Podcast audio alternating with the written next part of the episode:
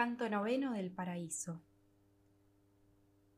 Después de que tu Carlos, bella clemencia, me hubo esclarecido, me narró los engaños que recibir debía su descendencia. Pero dijo, calla y deja andar los años. Yo no puedo decir más que el llanto justo vendrá detrás de vuestros daños.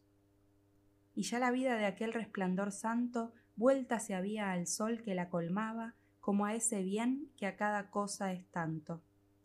Hay almas engañadas, impías criaturas, que de aquel bien desvían los corazones, alzando con vanidad las sienes.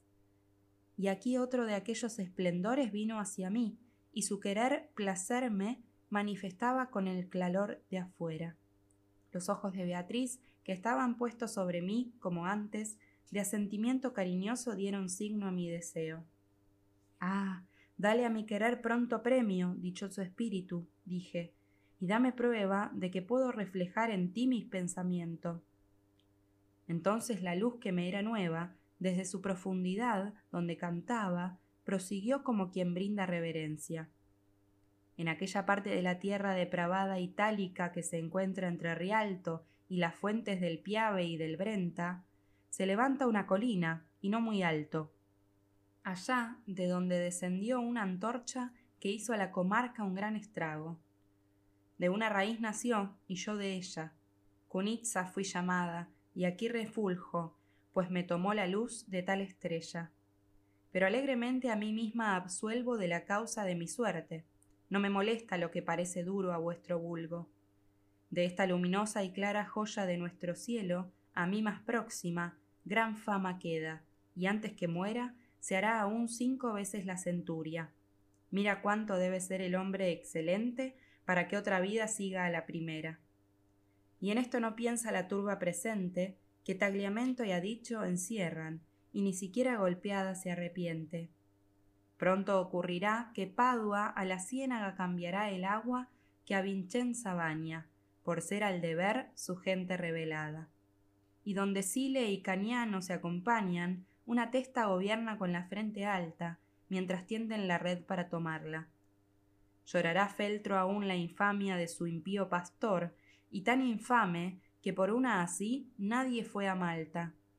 Muy grande tendrá que ser el balde que reciba la sangre de Ferrara, y cansado quien la pese onza por onza, pues la hará correr el gentil cura por mostrarse del partido, y la matanza celebrará de acuerdo con las costumbres.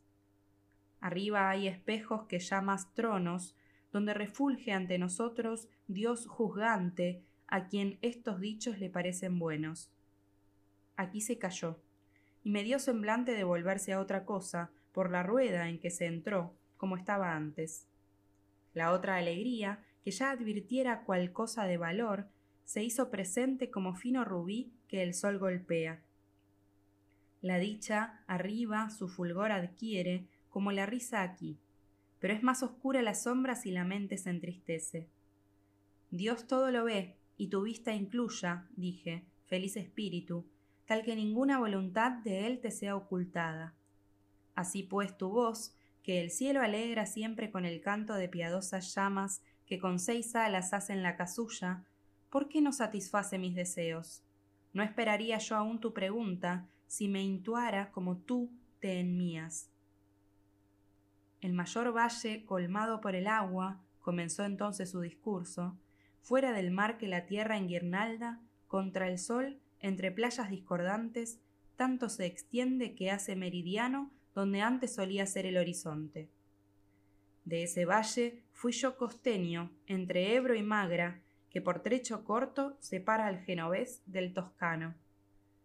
Entre un ocaso casi y entre un orto bujía está y la tierra donde fui, que con su sangre calentó aquel puerto.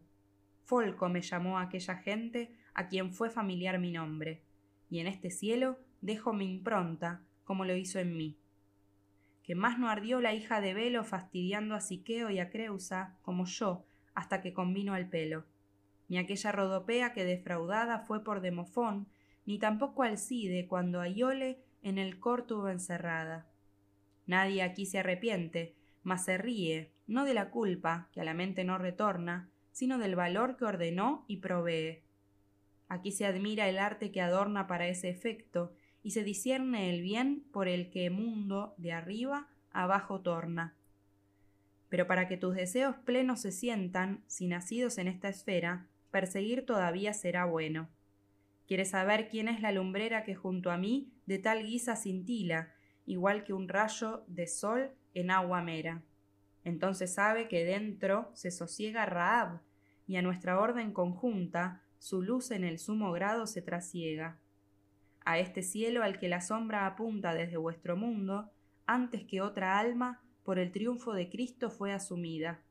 Bien conviene tenerla como palma en algún cielo por la alta victoria que él logró, con una y otra palma, porque ella favoreció la primera gloria de Josué en la Tierra Santa, que poco tiene el Papa en la memoria. Tu ciudad, que es planta del primero que dio la espalda a su hacedor y cuya envidia hace llorar entero, produce y disemina la maldita flor que ha desviado a la oveja y al cordero, puesto que tiene al lobo por pastor.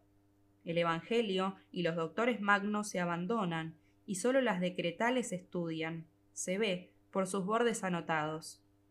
Esto ocupa al Papa y cardenales. No van a Nazaret sus pensamientos, allá donde Gabriel abrió las alas.